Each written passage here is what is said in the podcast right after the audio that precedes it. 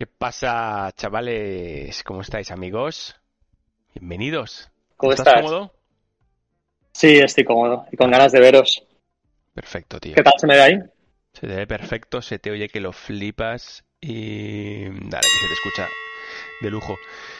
Eh, por ti, vamos a ver. Vamos a ver. Me he metido antes en Wikipedia. ¿Ah, sí? Bueno, me he metido en Google y he puesto Miguel Portillo.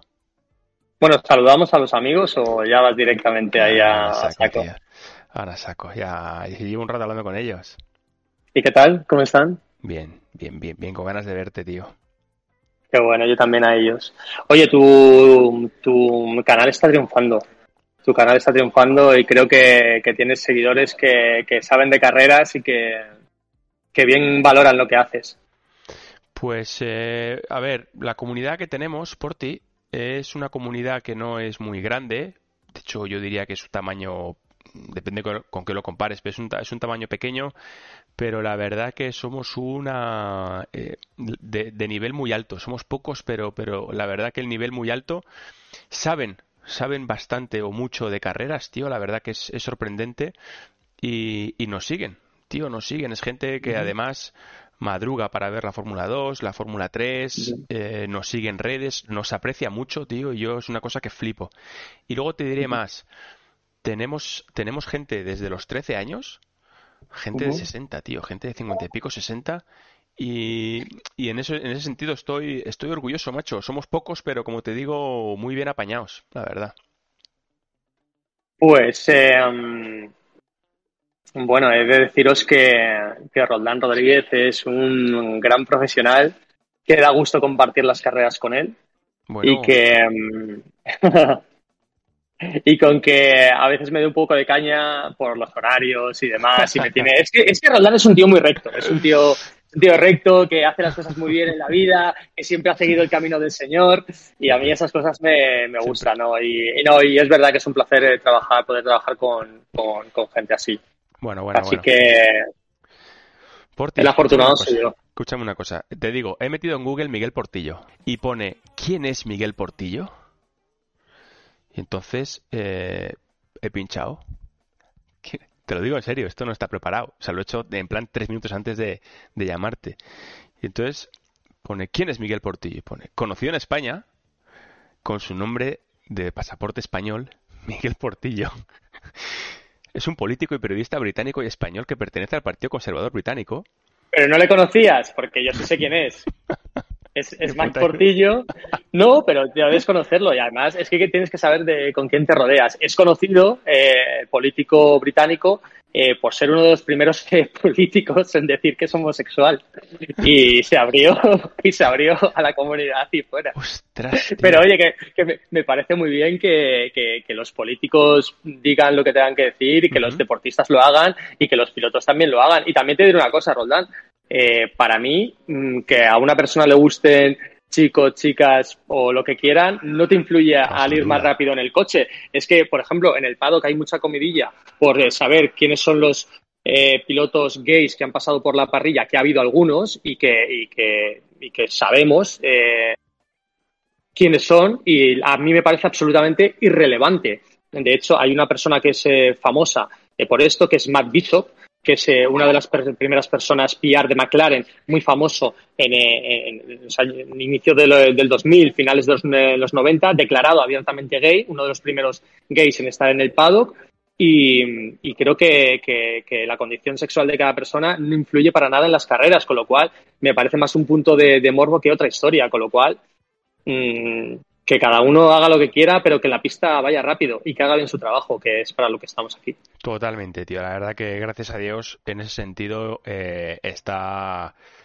Y luego, fíjate, está normalizado. Yo, yo creo que ese tema que dices, eh, cuando, por ejemplo, en, mi caso particular, cuando vas cumpliendo años, por lo menos en mi caso, como digo, eh, empiezas a valorar mucho más las, primero la persona, la persona, y luego empiezas a valorar el trabajo que hace, las dificultades por las que uno pasa en la vida, pones más en valor. Cuando eres más pequeño es como que te da todo igual, es más fácil criticar, es más fácil apuntar un poco al que es, al que es diferente o al que no es como tú, y en ese sentido comparto contigo plenamente. Yo creo que los tiempos ayudan y luego creo que la edad también ayuda a que según vas cumpliendo años vayas entendiendo un poco más que es absolutamente irrelevante los gustos personales de, cada uno siempre y cuando pues pues se le valore por, por la persona que es y por el trabajo que hace, ¿no? O sea, estoy de acuerdo contigo. Y y no sé, no sé si Roldán tú te has topado con, con, gente que eh, de condición sexual distinta en las carreras y demás, si queréis saberlo, ¿no?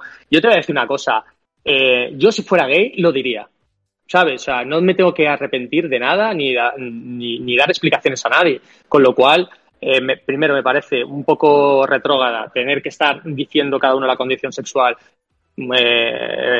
por ejemplo, bueno, te va a hablar de un campeonato en concreto que hay muchas personas que son gays, pero es que ¿Cómo hemos llegado hasta aquí, eh, Roldán, a hablar no de esto? idea, no, porque tú conoces a este hombre. Yo te he dicho que he puesto, he puesto en Google quién es Miguel Portillo y me ha salido este hombre y has entrado en un tema que está muy bien que lo, eh, No, pero lo más importante, lo más importante a esto, que cada deportista haga lo que quiera, que cada youtuber haga lo que quiera, pero que en lo suyo seamos profesionales y, nos dediquemos a ello en cuerpo y alma, tanto a correr en simulador, a, a comentar carreras, a ser pilotos y el resto que cada uno sea feliz en su vida, que es eh, lo más importante y, que, convivamos y lo pasemos bien. Hay una cosa por ti. Eh, yo llevo trabajando contigo seis años y, te he ido conociendo poco a poco, quiero decir, porque este es el sexto año que compartimos cabina. Yo eh, he aprendido mucho de ti, aprendo todos los días y, y eres una persona que, por lo menos te hablo desde mi punto de vista, que das una imagen exterior, que es una imagen muy buena, pero yo creo que no mm, te conocen un poco como eres la gente muy cercana a ti, muy cercana, pero tampoco yo creo que, tienes hasta cierto eh, en cierto sentido no es que tengas una, una coraza, pero, pero digamos que no es fácil, yo creo que conocer un poco, pues, conocerte un poco más, más allá de la imagen que, proyectas, ¿no? Y, y, entonces cuando hablo contigo para proponerte esto, digo, joder, el Porti, que ya eh, no, eres un, no eres un viejo, pero tienes, tienes, un, tienes una edad, tienes una trayectoria, tienes un, un trabajo pasado y, y, presente, y eres un tío que realmente hace muy bien su, su trabajo, digo, joder, eres un tío interesante y me gustaría que esta comunidad y la, y la futura que, haya, te conozcan, tío, te conozcan un poco más, conozcan eh, al verdadero Portillo, qué te motiva a hacer, eh, cómo has llegado a donde estás, qué quieres hacer. Entonces, em, porque yo creo que la gente va primero a conocerte y les va a gustar. y pero tú, crees, que les interesa, aprender. Sí, yo creo que sí, yo creo que sí. A mí me gusta y yo aprendo. Y yo creo que la gente va a aprender igual. Así que por eso te, te he traído aquí. Mira, mm, yo encantado de compartirlo con tu comunidad porque te diré que los amigos de Roldi son mis amigos.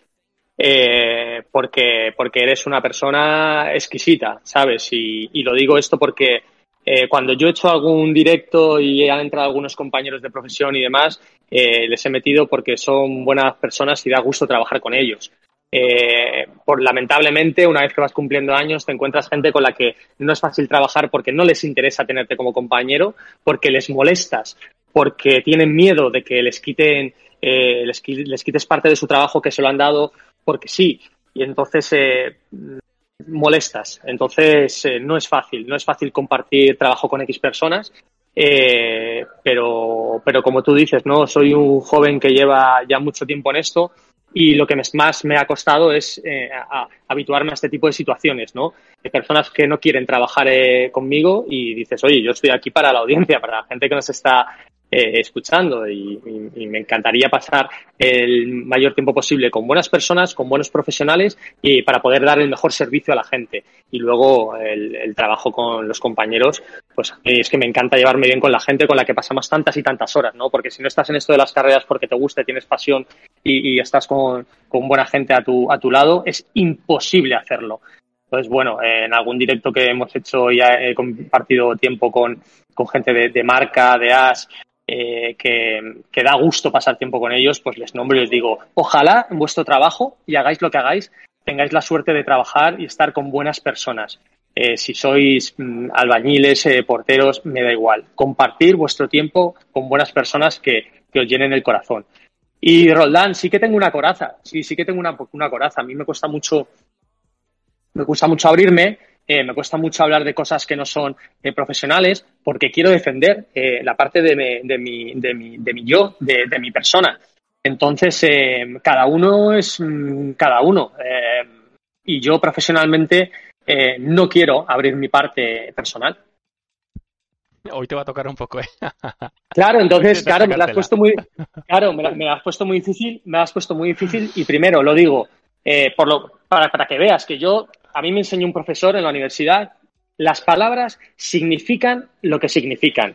Y, las, y yo añado a esto, eh, claro, una cosa es lo que tú quieres decir, pero otra cosa es exactamente lo que dices. Y yo añado a esto, lo que haces es exactamente lo que haces. Y yo hago esto contigo porque eres tú. Y lo hago esto contigo porque son tus personas que uh -huh. te siguen a ti las que hacen esto. Y yo lo primero que te he preguntado, ¿les interesa? Si tú crees que les interesa, lo hacemos para que, para que crezcamos todos. Muy bien, tío. Eh, ¿Cómo se llega por ti a ser narrador? Eh, hacer, hacer lo que haces, porque, pues claro, todo el mundo te, te, escuchamos, te escucha y dice, pues este se habrá caído de, de, de, de, qué campanario se ha caído y ha llegado hasta aquí. ¿Cómo se llega tío, a ser narrador de, ya, carreras de coches? La verdad es que es, es un proceso eh, muy largo, ¿no? Y para mí empieza con algo muy básico, que es ser periodista. Yo soy periodista, he estudiado eh, periodismo cinco años, tengo un máster en Relaciones Internacionales y Comunicación, eh, especializado en, en, política exterior. Me interesa mucho todo lo que tenga que ver con, con, con relaciones Ostras, internacionales. ¿Eso conoces a, y... a Mike Portillo? puede ser, puede ser. Puede ser ¿no? y, y, y, y, sobre todo soy periodista. Cuando tuve la oportunidad eh, de, hacer, eh, de hacer becas en, medios como Antena 3, eh, televisión, lo primero que pedí es no trabajar en deportes. Yo nunca he querido trabajar en deportes. ¿qué me dices? He, he, he querido hacer el trabajo eh, periodístico más serio posible. He empezado haciendo, eh, yo quería ser corresponsal, trabajar fuera de mi país y, y, me formé para ello. Y no pude porque yo cuando terminé la universidad era un momento en el que se, se quitaban las corresponsalías y empecé a trabajar en, economía y, acabé en el diario El Mundo. En el diario El Mundo coincide que en el año 2005 eh, Fernando Alonso está ganando el, eh, el primer mundial de Fórmula 1. En mi familia siempre hemos seguido mucho el motor y yo soy de Madrid. Mucha gente me dice, oye, ¿eres de Barcelona, eres de Cataluña? Soy de Madrid y he ido muchas veces al Jarama, muy de pequeño. ¿Por qué he ido tantas veces a esto? Porque mi madre trabajaba en CEPSA, que luego hemos tenido una relación muy importante cuando CEPSA fue patrocinador de Carlos Sainz, pero eh, eh, íbamos mucho al Jarama. ¿Por qué digo Cepsa? Porque era patrocinador de los camiones. He visto los camiones toda mi vida, he estado en el paddock, he visto todas las carreras que ha habido en el Jarama, todas las copas que ha habido en el Jarama. He ido ahí con mi familia a verlas desde que era bien pequeño y he estado muy cerca de las motos. Eh, mi familia, eh, he estado cuando se inauguró el, el circuito de Valencia dentro de los boxes de, de, de, de, MotoGP de 125, 250 centímetros cúbicos. Eh, mi hermano es ingeniero y mi padre es mecánico de aviación, con lo cual he tenido el motor he, metido el, he, he, tenido el motor muy metido en mi familia, en mi entorno. ¿Cómo surge y cómo llegas a esto? Eres periodista. Cuando yo llego al mundo a trabajar y, y empiezo a trabajar en deportes, nadie tiene ni idea de motor. Yo veía una carrera y les decía, no, el que va tercero va bien Dice, pero ¿por qué va bien? Digo, no sé, es que he visto miles de, he visto miles de carreras, es que va bien, está haciendo la trazada más larga. Bueno. Entonces, poco a poco vas entendiendo algo. En España somos muy de, de, deporte de bar, de ver el fútbol, lo miras ahí, ah, va 1-0 y te sigues tomando una caña. El motor lo tienes que ver, tienes que analizar las vueltas, tienes que entender cómo ocurre. Y, y yo es algo que siempre he vivido de pequeño. Y, y, por eso se me ha dado bien eh, el deporte de motor, que para mí es lo más científico, ¿no? Lo que más hay que analizar. Y después lo de narrar, pues eh, mira, eh, yo de pequeño, eh, cuando estaba en mi casa jugando al ordenador, jugaba un juego que se llamaba Sensible Soccer. Es un juego muy sencillo, muy simple, donde se ven los muñequitos muy pequeños jugando al fútbol y, y yo me quedaba en las tardes narrando mis propias carreras, eh, mis propias, narrando mis, mis, propias partidas de Eso fútbol. Es enfermedad por ti. me, me, salía. Yo siempre he tenido wow. muy claro, yo soy, yo soy, yo soy periodista de vocación y narraba mis propios partidos de fútbol. Y, y, claro, para mí, cuando narré mi primer partido de, de fútbol, Roldán, yo, yo, quería llorar, porque era lo que, lo que yo había vivido toda, toda mi vida. Y, y juntas, eh, el, el, conocer las carreras, eh, tener pasión por las carreras, con narrar, pues se fusiona todo y, cuando empiezo a narrar carreras que empecé a narrar en 2010 en Marca TV, pues me dicen, oye tío, es que se te da bien, bien esto, se te da bien esto, ¿no? ¿Dónde has aprendido a hacer? Y pues no he aprendido, son pequeñas cosas que han ido juntándose. Qué, bueno, macho. Eh, yo hay una cosa que flipo y te pregunté el otro día, porque claro, yo estoy aquí, yo estoy a tu lado, ¿no? En, cabina y no sé si te habías dado cuenta, pero estoy ahí, estoy ahí a tu lado. Pero si te das cuenta, Roldán, es algo que me dice la gente. Yo nunca te miro. Nunca te miro en la carrera. Yo no hago así nunca. ¿Por qué hago eso? Porque para mí es, para mí es absolutamente imposible que yo deje de mirar la, la pantalla y deje de mirar los tiempos. Es imposible. A mí hay una cosa que me flipa, me flipa mucho, porque sí que es cierto claro, en la parte del comentarista, obviamente yo al haber estado, pues, digamos, dentro de esos coches, pues obviamente eh, el, el, valor que aporto es ese, ¿no? Fundamentalmente, pero, pero yo cuando estoy ahí a tu lado, yo flipo porque me, me parece que es muy, muy, muy complicado el momento de la salida. O sea, cuando, cuando te lanzan, porque todo lo demás ya es un toma y daca, ¿no? Es, un partido de tenis. O sea, tú me, tú me cedes, yo luego te la devuelvo y ya estamos a gusto, ¿no? Yo me centro en una cosa, tú en otra, nos entendemos bastante bien, ¿no? Pero esa primera parte por ti de ¡pum! Estamos en directo, semáforos, se apagan los semáforos y tienes que hablar y tienes que decir. Y me parece complicado. Y, invito a todos los que estéis en el chat que lo intentéis hacer. Coger una, una, una carrera en YouTube, la ponéis en silencio y comentáis. Os vais a trabar os vais a perder el adelantamiento, os vais a quedar callados, vais a tartamudear, va a salir un, una probablemente. Entonces yo cuando en ese momento yo te miro y digo, joder, el porti, qué bueno eres, cabrón. Lo pienso, ¿eh?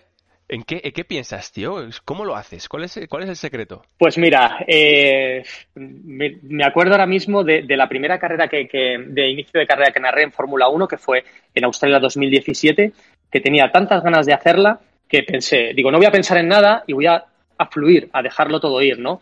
Y, era posiblemente el momento que estaba más nervioso. Y sobre todo, cuantas más cosas quieres hacer a la vez, peor te sale. Con lo cual, una vez que tú sabes hacer algo, tú ya tienes que fluir, tienes que dejarlo, ¿no? Y centrarte. Eh, hemos hecho algunas clases de narración en universidades y cuando les pongo las salidas, las hacemos en directo, claro, los chicos alucinan, porque para mí es la primera vez que hay alguien viéndome narrar, ¿no? Me miran así como algo extraño y les digo, bueno, vamos poco a poco. Primero, cuando empecéis una frase, tenéis que terminarla. Si tú ves a un coche que está haciendo una cosa y lo estás contando, acábala, aunque luego estés viendo otra. Tienes que tener los, los, ojos en 20 sitios, en el inicio, en mitad de carrera, en si hay un toque. Y una vez que empieza, tienes que darle ritmo y tienes que ir fijándote en todas las partes de la parrilla. No vale solo fijarse en un piloto. Y ir eh, con ritmo para contar algo. Yo siempre he dicho, Roldán, que a mí me gusta narrar las carreras como me gustaría que me las narrasen a mí. Como espectador, yo que he visto tantas carreras y las veo, todas las que puedo, las veo en inglés, las veo eh, en cualquier manera de ver una carrera, las veo. Veo a muchos youtubers también para entender cómo son las nuevas maneras de narrar. Y, creo que en ese momento de la salida tienes que ser muy claro, muy conciso y ponerte en la piel del espectador. Nunca nos ponemos en la piel del otro. Yo estoy en casa y quiero que me cuentes quién hace algo especial, quién tiene oportunidad de adelantamiento y tienes que ir por delante. Para mí esa es la clave, ¿no? Y, esa y ser muy humilde, ¿no? No creerte que porque grites más se te va a entender más. Mm, decir, mira dónde está este, dónde está este, va a conseguir que adelantes. No, tienes que decir lo que ocurre, y acompañar a esa salida y, hacerla emocionante. Y, bien tú que me, y bien tú que me apoyas, ¿no? Porque yo siempre te digo, fíjate que es algo que ha habido gente que alucinaba, pero yo te lo digo a ti, digo, Roland, interrúmpeme, eso sí, con frases muy cortas, para que yo pueda seguir con mi ritmo, pero interrúmpeme si hay algo que yo no veo. Creo que es un trabajo en equipo y que siempre si te pones en la piel del espectador es la manera de hacer que funcione. qué bueno, qué bueno. Eh, me estoy acordando ahora por ti Claro, dices, dices, yo no, no te miro mucho porque tú estás ahí centrado, focus total. No te miro, eh, y lo sé, es que hay gente que, que, que, se ha, que se ha molestado un poco como, oye, pasos de mí, no, no, tío, estoy tan focalizado que no, no, no, bueno. La verdad que yo estoy, no, yo estoy acostumbrado y como solamente, bueno, he narrado contigo, fundamentalmente, sí que he narrado también con, en la Fórmula 1 con Antonio las veces, la vez que lo hice y con Raúl Benito, ¿vale? Pero el 99% ha sido contigo y estoy acostumbrado, pero, pero me estoy acordando ahora que digo, a lo mejor tampoco me miras porque uh, tuvimos una época en la que nos, daba la risa del nos reíamos mucho, Roland. Joder, nos reíamos el vídeo de Checa, tío, con Ernest Rivera, eh, con Ernest, con, con Nos Checa, ha el de la mil y veces. tal, yo decía, pero si es que a pasado mí esto mil con veces, Porti me ha tío. pasado por lo menos 5 o 6 veces, tío, que no te puedo Sí. mirar, que estoy así.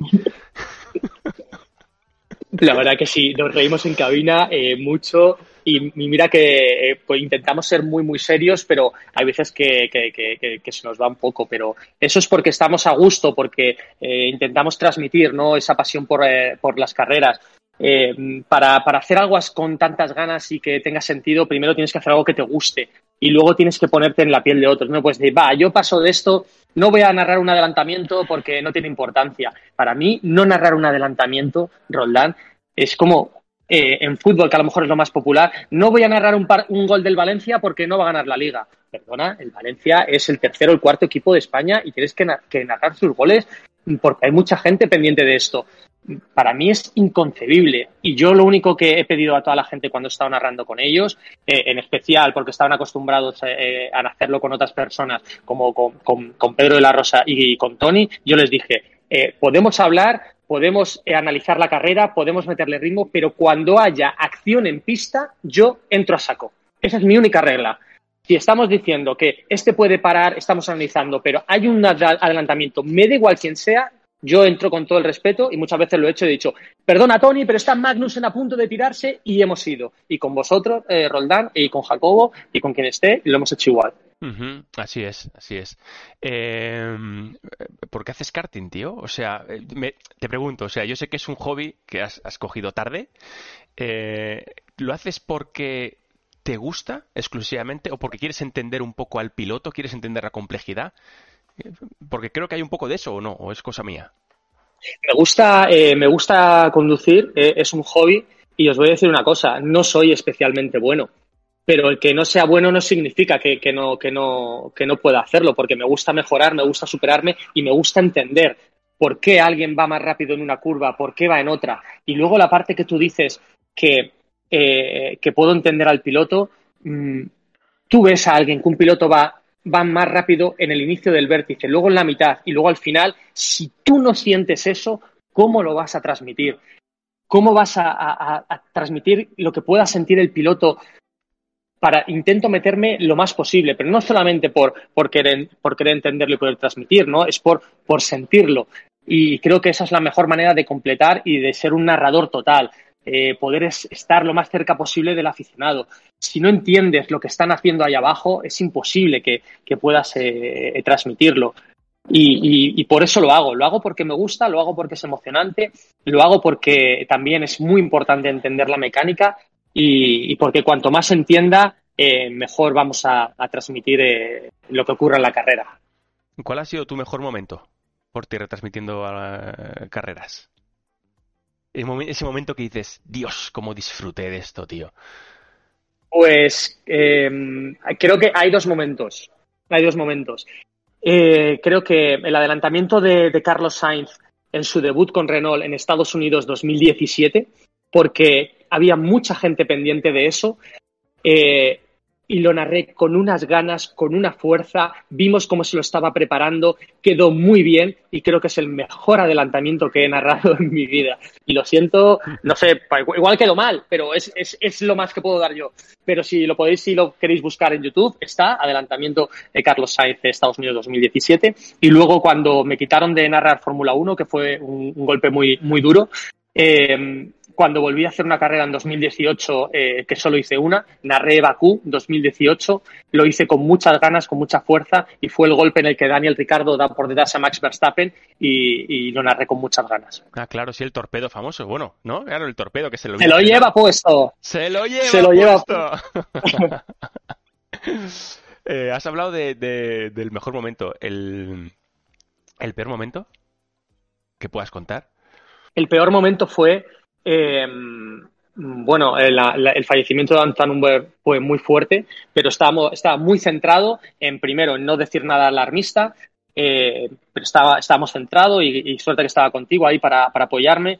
Eh, un mal momento eh, creo que fue, eh, fue una salida, eh, creo que fue Malasia 2017, ya, ya confundo, no sé si, si acaso si fue Malasia, no lo sé, pero era una carrera de mañana y me equivoqué en la salida y confundí a Stoffel Bandor con Fernando Alonso. Para mí es.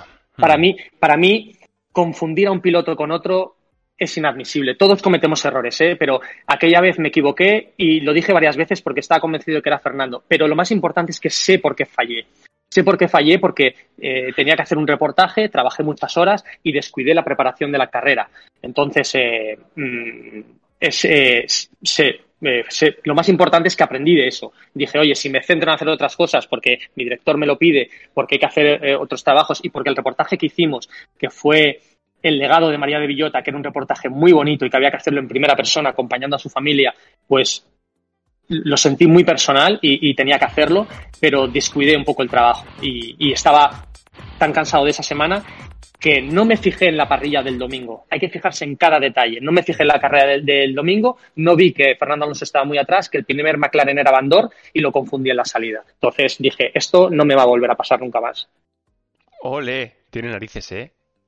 Reconocer un, e- y luego hay que reconocer los errores, de, ¿eh? un tío, ¿eh? Dice mucho la profesionalidad de un tío, ¿eh? O sea, que lo vivas tan intensamente una equivocación que a lo mejor pues pues pues otro lo hubiera pasado por alto seguramente o dice, bueno, joder, son 20 coches, coño, normal que me equivoque, si es que el coche es el mismo y tal, ¿no? Y eso dice mucho de la profesionalidad. no, para mí para mí primero como, como aficionado, luego como periodista, eh, como narrador, como locutor, no se puede confundir a dos pilotos. No puedes confundir a dos pilotos, tienes que narrar la carrera como para mí, que, que para mí es como yo lo digo, el titular que le digo a la o lo he dicho antes a todo el mundo, narro las carreras como me gustaría que me las narraran a mí. Si a mí no me gusta que el narrador se equivoque, yo tampoco lo puedo hacer. Si me gusta que tenga respeto por los 20 pilotos de la parrilla, yo también lo voy a hacer. Y fue la premisa que yo tuve en 2017 cuando llegué. Digo, yo voy a narrar la carrera de los 20 pilotos me voy a fijar un poco más en los nuestros, que son los nuestros, pero en mi carrera es de los 20 pilotos. Y este fue mi trabajo y es la manera que siempre lo, lo he hecho cuando he narrado carreras donde no había españoles, eh, y, cuando nos hemos empeñado por hacerlo.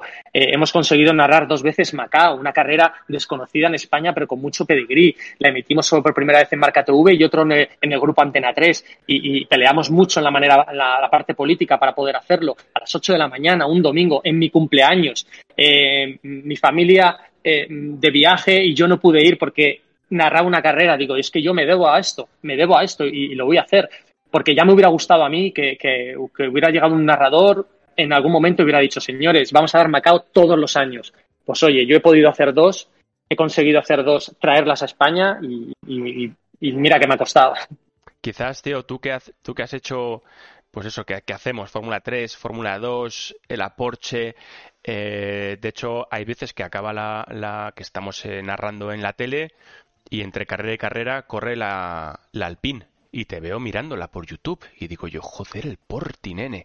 Eh, quizás eso, eh, esa pasión con lo que, tienes, que estás contándonos ahora, que confirmándonos a todos que tienes, quizás eso te hace eh, valorar mucho Macao, valorar mucho a los 20 pilotos, no solamente al que gana, no solamente a los nuestros, aunque nos pueda un poco el corazoncito, coño, lógicamente.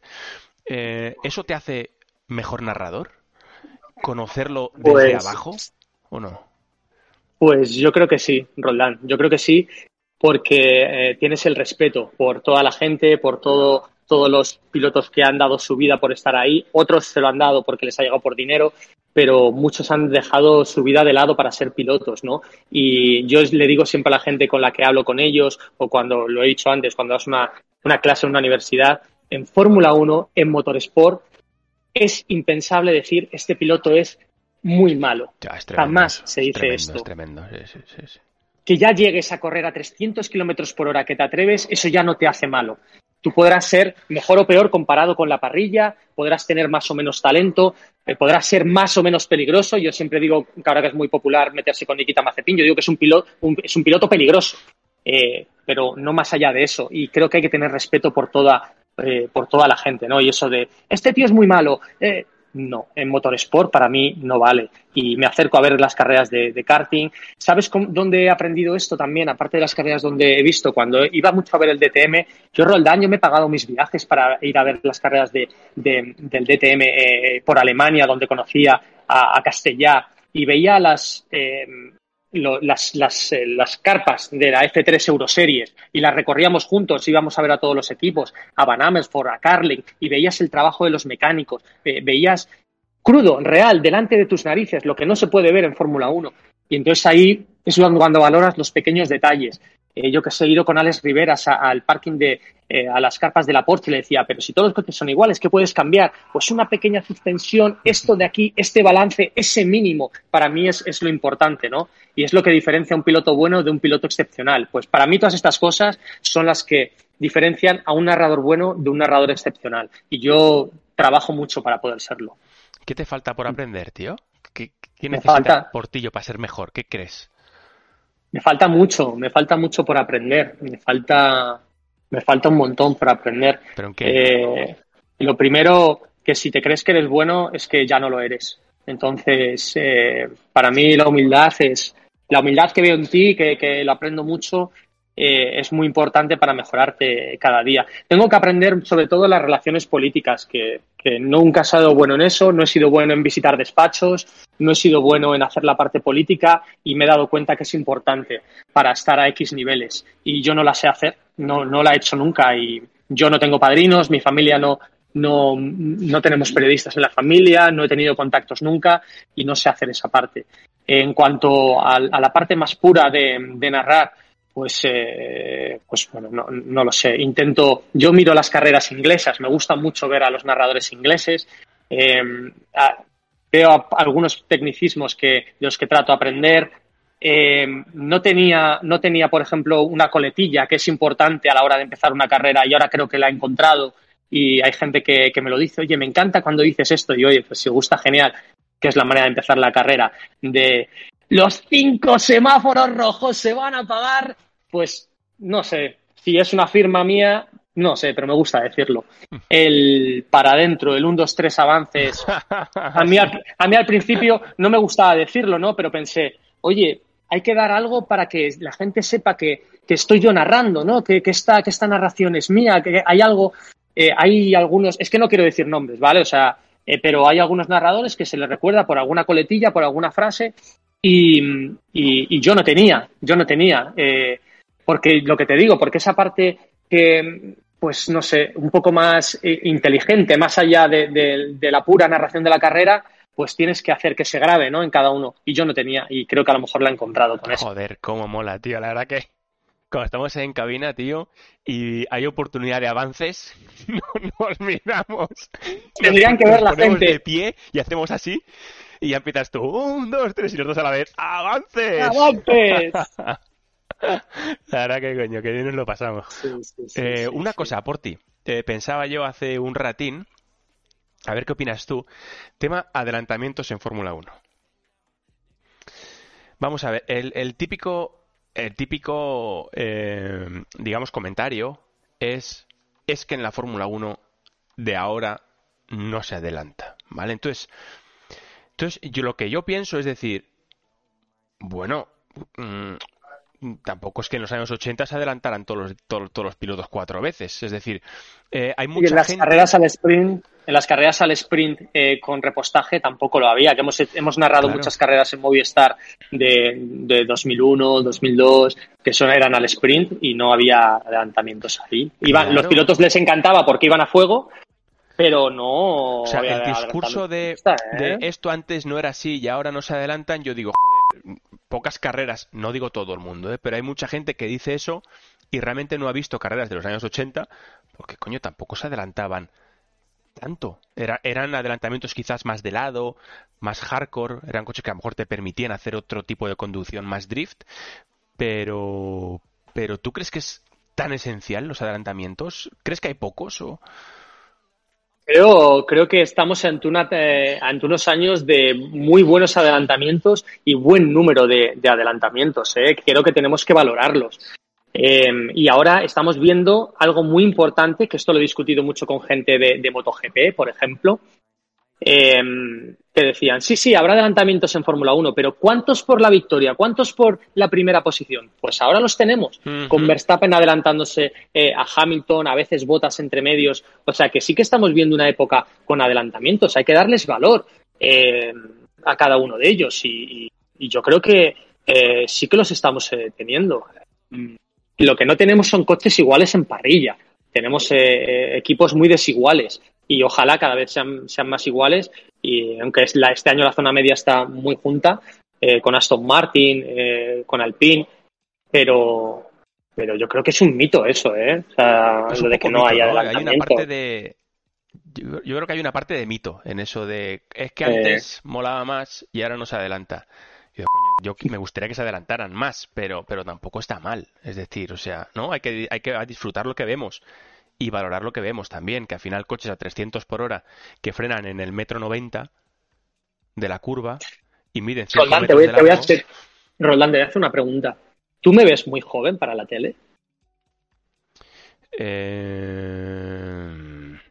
Pues eh, fíjate, el otro día te pregunté la edad en cabina, ¿te acuerdas? Te pregunté la edad. Eh, porque no lo aparentas. Eres un señor. Te jodes. Eres un señor.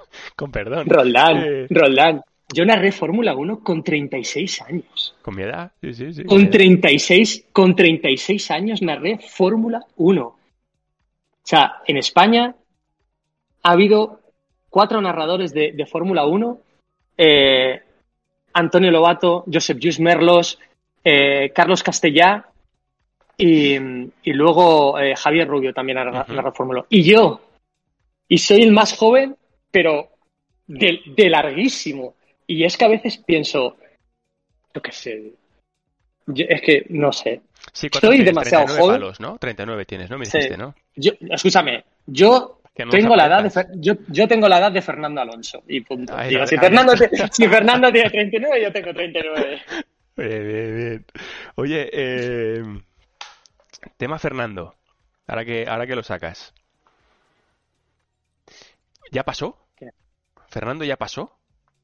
No, se está adaptando al coche, ¿eh? Se está adaptando al coche y, tiene y él siempre lo ha dicho, lo importante es 2022, no no ahora, o sea que como, o sea, tú sabes lo que me ha costado a mí adaptarme hoy al car.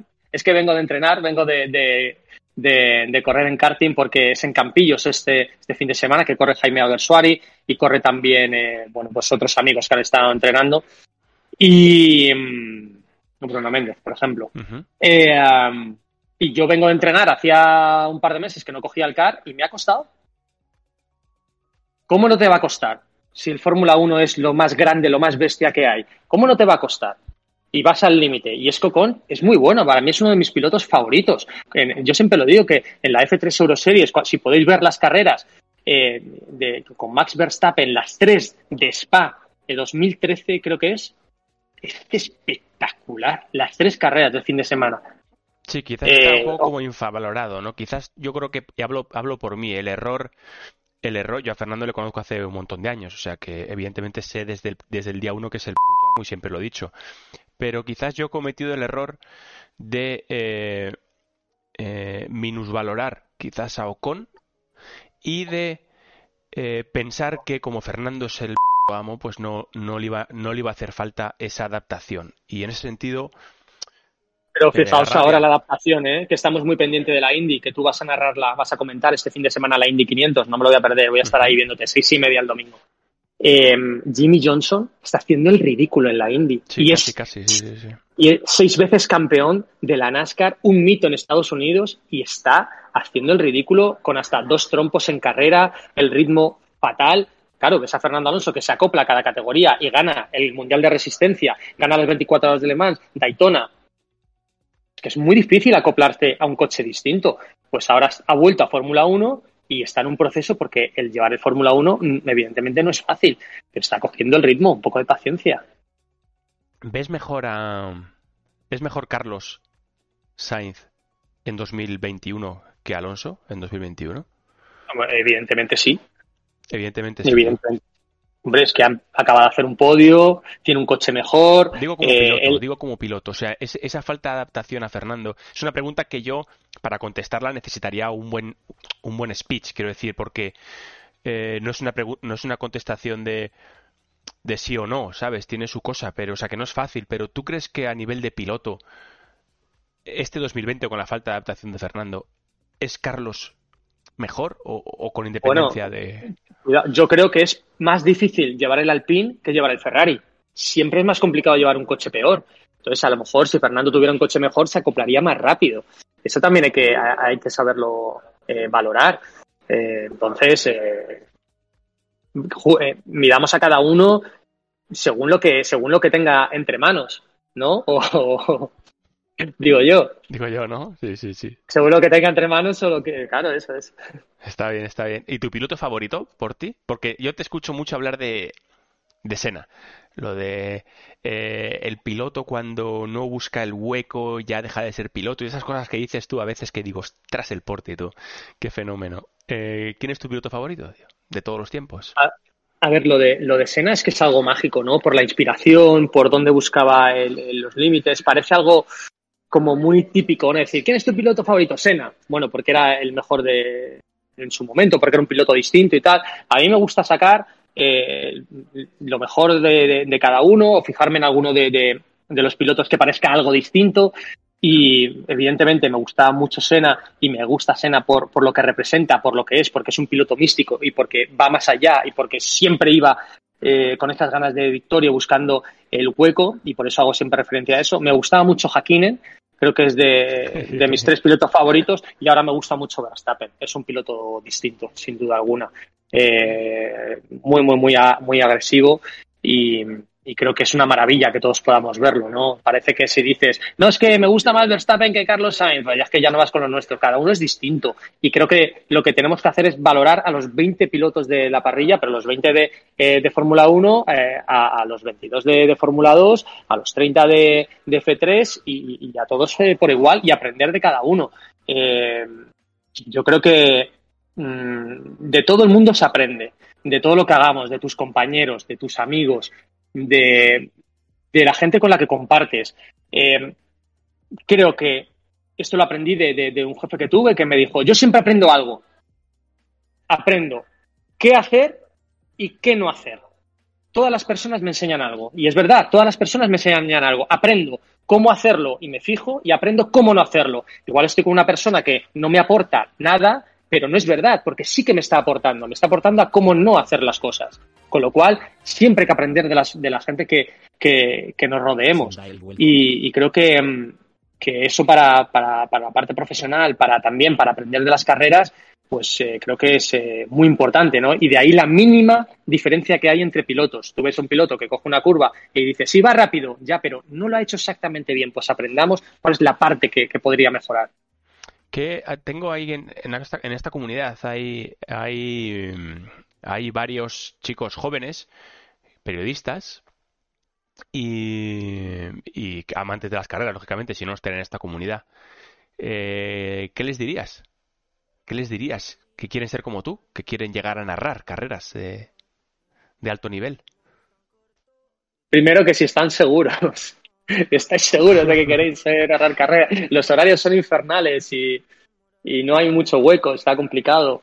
Em, primero, que, primero que hagan las cosas con, pasión y que, hagan las cosas de, de verdad para lo que quieran hacer tanto si quieren narrar como si quieren ser youtuber profesional, como si quieren trabajar en simulador, mm, lo que quieran hacer, que hagan lo que hagan, que lo hagan con pasión y con sentido y que luego que luego no que no se pongan excusas, que si quieren mejorar, si quieren hacer algo, que, que busquen que busquen en todos los sitios, ¿no? Que busquen referentes y que, que, nunca digan mm, yo sé hacer esto, muy bien, quiero hacerlo. Mm, siempre puedes aprender de alguien, siempre eh, puedes fijarte en alguien más. Hay que trabajar eso mucho.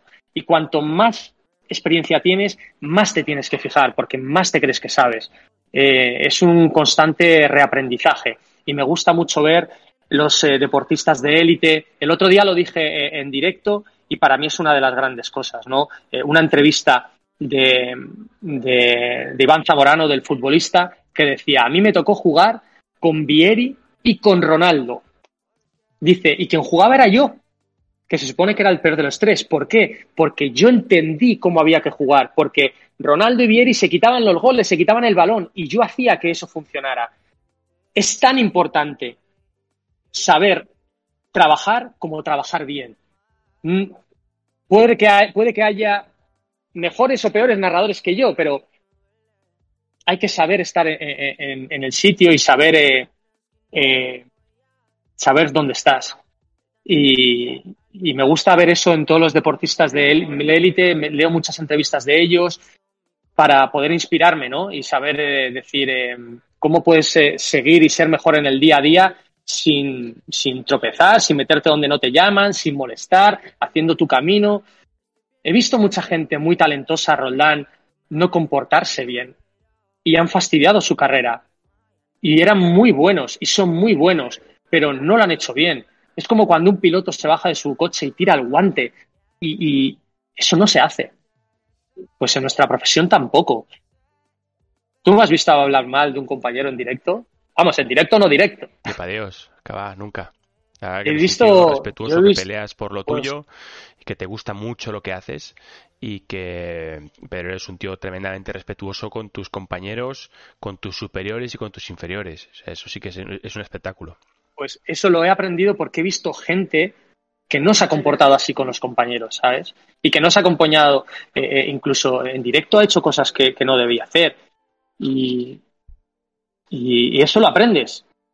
Dices, de esto no he aprendido nada. No, he aprendido a no hacer esto. Y, joder, eh, hemos estado hablando que sí, soy una persona relativamente joven, pero he tenido mucha experiencia. Eh, he hecho varias veces el, Mundial de, Fórmula 1, he competido con gente, he estado con gente de, un alto nivel en la que yo pensaba que se hacían las cosas de una manera y no se hacían de esa manera. Y te quedas observando y dices, ¿qué, hay de, mal en esto? Estás en Japón, en el otro lado del mundo, y ocurren cosas que dices, hostia, ¿esto cómo es posible? pues oye, eh, hay que aprender de, cada, de cada situación. Ya me he desviado del tema, no sé qué te estaba diciendo. Eh, ¿dónde, ¿Dónde te ves, tío, eh, por ti, en, en cinco años? Cuatro, cinco no me veo No me veo en ningún lado. No, no, me veo. No te visualizas. No me, no me visualizo. No me visualizo. Y además que es una pregunta que me han hecho en mi parte personal o profesional. ¿Dónde te ves? Y, y, no, no me veo. Yo eh, vivo día a día, gran premio a gran premio.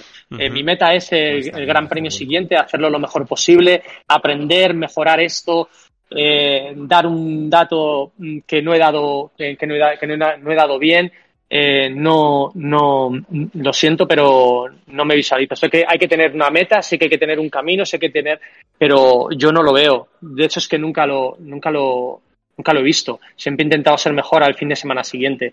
Y si ese camino me lleva a algún lado, bienvenido sea. Y si no me lleva, tampoco, porque yo estaré en paz porque lo he hecho con el corazón. he conseguido más cosas de las que, de las que hubiera soñado jamás. Y las he hecho porque las he hecho de verdad. Yo, mi objetivo no ha sido Mm, quitarle el puesto a alguien, conseguir esto. No, no, he ido, mm, he ido haciendo las cosas de verdad y, lo, es lo que le puedo recomendar a, la gente, hacer las cosas de verdad y, la vida os llevará. Y si sois bueno en algo, genial. Si tenéis la suerte de que alguien apueste por vosotros, genial. Eh, pero, pero eso es lo que he aprendido. Y, y, porque al final, si tienes un objetivo y no lo consigues, te vas a frustrar y vas a vivir frustrado toda tu vida y, yo soy una persona tremendamente afortunado tenerte a tu lado también y soy una persona tremendamente feliz. Y, no quiero vivir frustrado por lo que crea que me merezco o, no. Si me dan algo más, genial, pero es una recomendación que os hago a todos. Pues tío, una de las cosas, y se lo digo también a, la gente que lo está, que nos, está, acompañando, eh, uno de los cambios más importantes eh, en mi vida y los que y de lo que además me han preguntado una vez y es de lo que me arrepiento no haber sido así en el pasado, cuando estaba en F2, en, en Force India, en Fórmula 1 y demás, eh, y ha sido un cambio reciente, poco antes de la pandemia, me propuse disfrutar del camino, no de no no disfrutar del camino, no del fin, no esperar a conseguir algo para ser feliz. Me propuse que cada cosa que hiciera me hiciera feliz. Y es un cambio de vida tan heavy, tío. Es tan heavy cuando tú realmente dices, lo que estoy haciendo, aunque haya cosas que a lo mejor no me gustan, em, las tengo que hacer feliz. Y tengo que intentar, por supuesto, eh, hacer todo lo intentar eh, que todo lo que haga me haga feliz, pero siempre buscar la manera de eh, el por qué lo hago. O sea, intentar disfrutar el camino. Y es un cambio, tío, que te hace, creo, ser más feliz, seguro, y ser mucho mejor en tu trabajo. Hacerlo mucho mejor, porque no vives, no vives encorsetado, no vives no vives con, no vives eh, eh, con, digamos, con, con, esa medio frustración de no haber llegado a donde querías, ¿no? Y que es un poco lo que acabas de decir ahora. Y, y para mí fue un cambio brutal, brutal, la verdad. Y una de las no cosas que me arrepiento. Que habláramos de la. No, y, y quizás. Claro, yo cuando dices, joder, Roldán, no, no llegaste a Fórmula 1, es verdad. O sea, llegué, pero de, cerca. O sea, estuve de, de, probador, que, ojo, eh, que feliz y, todo, pero de la única cosa que me arrepiento no es de haber ni, ni, ni, soñado más, ni haberlo querido con más fuerza, ni haber entrenado más, ni haberme quitado de todo lo demás de mi vida. No, todo eso lo hice. Lo que me, lo que me faltó y lo que me arrepiento es de no haber disfrutado más el camino. El día a día. Porque si lo hubiera hecho, yo creo que hubiera, que hubiera quizás hubiera tenido más oportunidades. Disfrutar de, todo eso, ¿sabes? Y, y yo a veces también lo pienso, ¿no? Y, y, de todo lo que he aprendido, estar en las carreras, chicos, ¿sabéis lo que es mirar de tú a tú a Lewis Hamilton, siete veces campeón del mundo, mirarle de tú a tú, entrevistarle en el corralito, hablar con él, que el tío te mire a los ojos directo, que no te quite la mirada, que te intente explicar lo que siente, que quiera que tú comprendas lo que sientes. Dices, esto es increíble lo que estoy viviendo, ¿no? Pues tienes que disfrutar de eso. Luego hablas en el corralito, cuando me pasaba a mí, hablabas con otro como Felipe Massa y pasaba, hacías pavientos, no te miraba, buscaba excusas. Dices, fijaros en la diferencia de persona.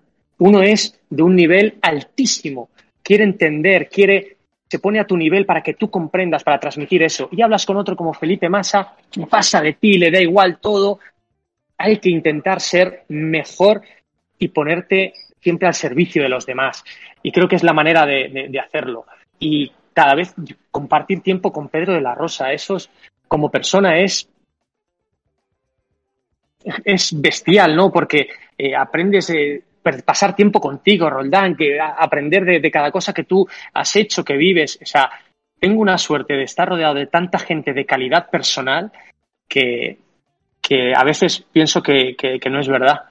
Y quiero disfrutar de eso, quiero disfrutar de, de eso porque, porque, porque no podemos vivir frustrados. Y, y creo que es la manera de, de, hacerlo. Entonces, es lo que le podemos recomendar a toda la gente que, que, está allí. Y pienso el tiempo que ahora vamos a entrevistar a Joe Ramírez y poder estar con Joe Ramírez, una leyenda del motorsport. Estoy nervioso ya. ¿Vas a bajar al me sur llama. a verle? Sí, me, y hablo con él habitualmente y, me dedicó su libro y le gusta mucho lo que hago y cómo lo hago y, se me saltan las lágrimas, Roldán, me dice una persona como él, me encanta tu pasión, me encanta lo que transmites, me encanta las ganas. Es que ¿qué te voy a decir? O sea, lo más bonito que puedes tener es el reconocimiento de, de los demás, pero por, por, por verdad, ¿eh? O sea, no quiero. Cuando ves que alguien hace algo para conseguir algo artificial, se nota. Alguien que es un quedabienes, alguien que se porta de una manera y luego por la espalda es de otra. Tío, no, eso no. Quiero gente de verdad, quiero gente real. Las carreras no es fácil, por eso creo que hay que, hay que defender esa autenticidad. ¿No querías que habláramos de la vida? Pues vaya chapa. por ti, ¿te gustan más eh, las carreras o, o, salir por ahí? Me gustan más las carreras. Claro, a mí el tiempo, de el tiempo de salir se me ha acabado ya. Se me ha acabado ya. Eh, vamos, hacía ya tiempo que no disfrutaba eh, saliendo, sal, dice salir de noche, ¿no? Sí, eh, digo salir a disfrutar de, de, de, de, la vida, de salir por ahí, bajar a Tarifa, que sé que te gusta mucho. Eh, Mira, lo, lo, de... Lo de... A... a mí me gusta, a mí me gusta mucho hacer deporte. Entonces, es mi manera de evadirme de la presión, de trabajar en directo, de toda esta parte política que te digo que no sé gestionar.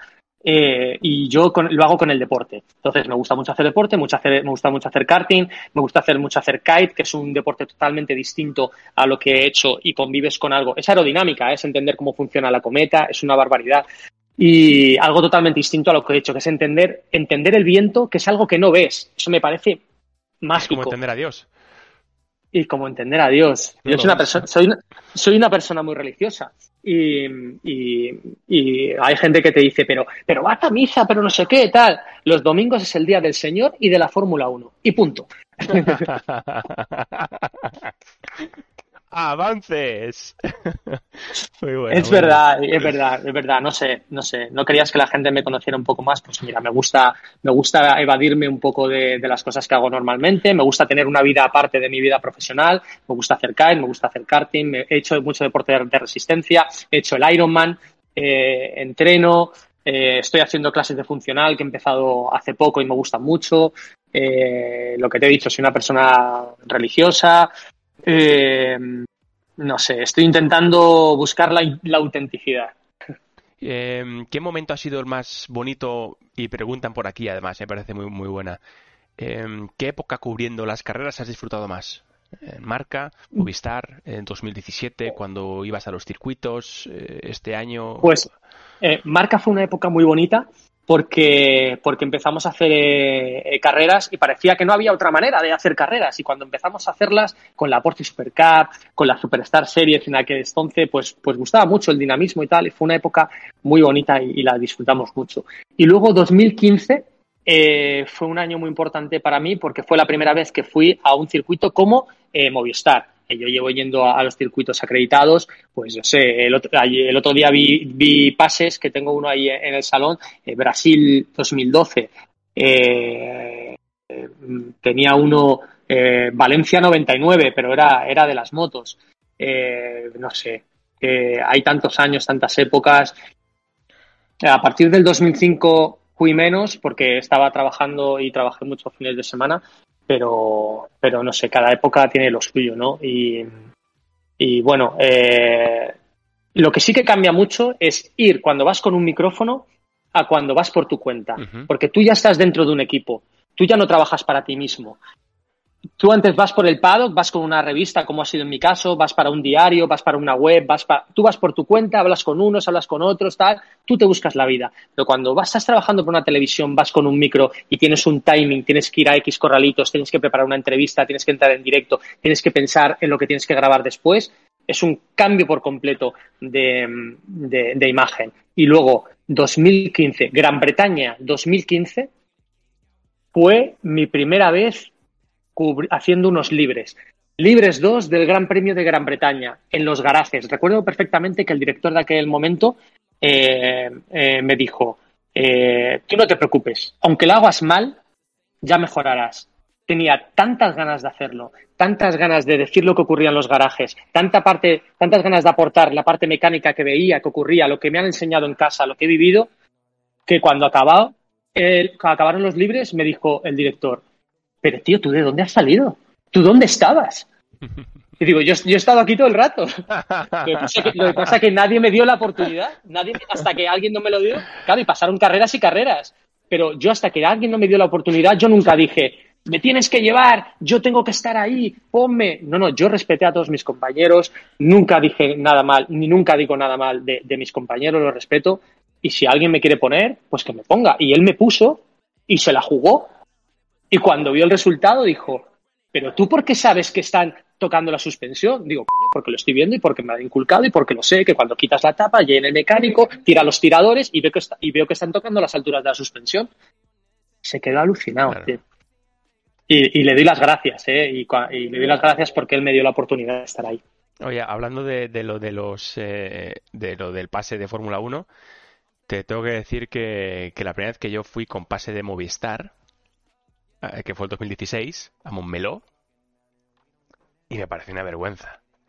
Parecía, me pareció una vergüenza porque yo había estado en Montmeló con la Fórmula 1, o sea, con Fórmula 2, y estás allí en, en China, en vez de Montmeló, te, estás en, la, en, las en los tenderetes ahí, te colocan cerca de la frontera, ¿vale? Con Francia, y, y luego no te hace ni caso nadie. Y entonces yo llegué allí con mi pase de Movistar, ¿vale? A retransmitir la Fórmula 2 y la, la F3 y tal, la GP3 en aquel momento. Y nada, eh, alfombra roja, macho, en todos los motorhome, te dan de comer, te dan de beber, digo, pero esto es una vergüenza, tío. A mí me gusta mucho ir, ir, a las carpas de F2, que cuando ven un periodista por ahí me dicen, ¡Ostras! Ya ves. Pero, pero, pero, ¿qué haces aquí? Digo, bueno, pues a ver qué hacéis. Y pareces un bicho raro. Bueno, la primera vez que fui a la Porsche Supercar, pero, pero tú trabajas. ¿Para qué? ¿Para una web? No, no, trabajo para la tele. Estás aquí. Me acuerdo cuando fuimos a, ese año fuimos a ver al paddock y me encontré con Aitor Medina, un amigo Aitor, y Aitor, ¿qué pasa? Tal, no sé qué, ¿qué haces? No, estoy aquí con un, con un chico, con Alexander Albon, que está, que está en GP3 y tal, que va bastante bien y tal. Y, y claro, luego ves la evolución de ese chico, la evolución en Fórmula 2, la evolución en Fórmula 1, y como te dicen, Albon es fulano, no sé qué. Tú dices, quizás tengo un poco más de información a lo mejor, ¿no? Quizás lo valoro de diferente manera, ¿no? Yo creo que eso es eso es buenísimo, tío, y no todo el mundo lo hace, poca gente lo hace, de hecho, solamente yo creo quien ama de verdad este deporte y quien quiere hacerlo bien, las dos, se tienen que juntar las dos, porque si no, efectivamente, ¿qué pintas en la Porsche, no? ¿O qué pintas en la GP3, no? Te tiene que gustar mucho. A mí, a mí me echaban, me echaban la bronca eh, o había una productora que me decía, no, no, es que el equipo se va y el equipo se va. Digo, ya, pero es que tengo que hablar con no sé qué, tengo que ir a la Porsche. Y decía, pero ¿cómo, cómo vas a ir a la Porsche? Ya habíamos hecho todo el trabajo de Fórmula 1, pero bueno, yo quería ir a Porsche. Pero, em, y, luego la gente, cuando hablas con ellos, eh, fíjate que la Fórmula 1 es un mundo muy complicado, porque es británico. Entonces, te vienen a hablar un chico en español, que está pendiente de ver cómo dices las palabras para entenderlo todo lo posible. Eh, mm, entonces hay gente que la primera vez que te ve venir te dice, pero eh, ¿este quién es? Aunque te haya visto y te lleve dos, tres años viendo, te dice, mm. a ver, ¿tú qué vas a preguntar? Pero poco a poco, pero poco a poco vas hablando, haces una pregunta inteligente, te miran así como, coño, no me ha preguntado si el coche va bien, sino me ha preguntado, ¿vais a poner el alerón del otro día? Ah, o sea, que se ha enterado de que tenemos dos alerones y que... Pues así es como uno se gana el respeto para, para poder para poder hacerlo. Y bueno, poco a poco, eh, pues, pues hay gente que, te tiene, que te tiene en cuenta. Y ser un mundo anglosajón es dos, son dos oportunidades. Una, que no todo el mundo se acerca a esa gente, salvo los británicos, y que si te ven que eres una persona interesada, interesante, pues te van a atender. Eh, Estados Unidos, ¿qué tal, tío? Cuando fuiste a ver la Indy 500, aparte de lo bueno, lo de Fernando, ahí cuenta hasta donde quieras, pero eh, ¿qué te pareció la experiencia? Fue tu primera vez en Estados Unidos, entiendo, viendo carreras. Bueno, había ido con Fórmula 1 en Austin, eh, había, estado en Austin en Fórmula 1, luego he estado en Canadá en 2014, fíjate, estaba con mi familia en Nueva York y, me fui a, Canadá, me fui a Canadá. Joder, qué bueno, eh, tío, ya ves. Sí, me fui, a, me fui a Montreal porque yo ya estaba trabajando en Movistar, pero no estaba cubriendo las carreras. Y, me llamó el director eh, y me dijo, oye, si vas a estar, pues te hacemos un pase y entras en la tertulia. Digo, vale, y me fui para allá. Me cogí un autobús y me fui a Nueva York, Montreal. en, autobús? Eso está, está lejos, ¿no? ¿Cuánto tardaste? ¿Diez horas? Ah, no, no, no, no, no, no, no, no, no, no, fui. Eh... Ah, sí, sí, sí, fui en autobús. Fui en autobús a la ida y en avión a la vuelta, porque luego vino, vino mi hermano a ver la carrera solo el domingo. Entonces fui en autobús a la ida y en avión a la vuelta, sí, sí. Sí, sí. Los Greyhound se llaman los autores de ahí. Y estuve, y estuve ahí en la tertulia. Y luego la India es un mundo totalmente distinto. Técnicamente lo que me llamó la atención, eh, primero, todo es mucho más cercano, nada es más complejo. Cuando meten el coche en el garaje, lo meten de morro, es decir, tú ves el culo, Claro, parece algo muy simple, pero en Fórmula 1 meten el coche de culo para que tú no veas la parte trasera. En, la Indy les da igual. Meten el coche de morro y tú estás viendo toda la parte trasera, todo el trabajo, todo el motor, las suspensiones, el difusor que casi no hay, todo eso lo estás viendo y todo es mucho más cercano, la gente, la gente habla, eh, la relación con, la, con, con, los aficionados, un Fernando Alonso mucho más relajado, más cercano, mucho más tranquilo. Estuve con él toda la semana, horas y horas en su garaje, hablando con él, con su entorno, eh, nos acercamos mucho y Fernando siempre me ha tratado muy bien, muy bien, desde los inicios, eh, desde, desde, desde ruedas de prensa que hacíamos eh, eh, en 2010, que empecé a ir a ruedas de prensa, me ha tratado súper bien, en, la tele me ha tratado genial, o sea, solamente puedo estar agradecido al trato que ha tenido Fernando conmigo. Y, Indy fue, fue muy intenso, muy decepcionante y una experiencia totalmente distinta, pero puedes estar mucho más cerca de los coches y se siente la tensión. Eh, le quita ese puntito de glamour que tiene la Fórmula 1 porque eh, no puedes verlo, con lo cual es, es misterioso, pero estar cerca, transmitir eso, transmitir la tensión de Fernando se está jugando entrar en la carrera, están junto a él, Fernando está mirando a la nada, serio, ¿qué está haciendo? Eso es una auténtica pasada y mi experiencia de la Indy eh, la guardo con mucho cariño. Os voy a ver este domingo. ¿eh? Oye, la última, sí, ya un poco técnica, la última. Eh, ¿Qué opinas de la era híbrida? Porque yo lo he comentado muchas veces aquí en la comunidad. ¿Qué, opinas tú, tío? Mira, para mí el gran culpable de esta era híbrida es Jan Todd. Es el que ha hecho una, una, normativa muy confusa, muy rara y no ha dado marcha atrás cuando parecía que lo iba a hacer para la nueva normativa de motores. He tenido la oportunidad de hablar con, con, CEOs de, de, Renault y de Mercedes más allá de la propia Fórmula 1, claro, porque son empresas mundiales y, les he comentado eh, qué, idea tenéis y quieren entrar en Fórmula 1, pero no lo hacen por el motor, porque tiene que ser más sencillo. Creo que es una lástima, una pena. Pude estar en el primer, en el primer entrenamiento en Jerez cuando se estrenaron los motores híbridos. Estuvimos ahí y nos quedamos. Estamos en el, en el último giro de izquierdas, que es donde da la valla del paddock, ahí con, con dos periodistas, estamos así. Diciendo, ¿esta basura qué es, no? ¿O qué? Se nos cayó el alma a los pies. Veníamos, del, veníamos del Motoraku V8, ¿no? V6 era antes, ¿no? A fondo. o sea, yo, fui a unos entrenamientos en Montmeló sin tapones y todavía me están doliendo de entonces. y, y, nos quedamos, se nos cayó el alma a los pies. Y luego vino otro, otro compañero eh, que es muy buena gente y que quiero mucho, que es, es que no iba a decir nombre y no lo voy a decir. Y, y vino y dijo, esto, esto suena menos que la Porsche. es que verdad. Además es que, bueno, más o menos era así. Qué drama. Pero es la época que nos ha tocado vivir y disfrutémosla. Se está acabando un ciclo, los coches están más igualados. No vivamos, como hemos dicho al principio, Roland, no vivamos en esa frustración. Nos ha tocado vivir estos años, disfrutámoslo. Hemos disfrutado del, Mundial que Rosberg le quitó a Hamilton, hemos disfrutado de la llegada de Verstappen, hemos llegado, estamos disfrutando de la vuelta de Fernando, de Carlos.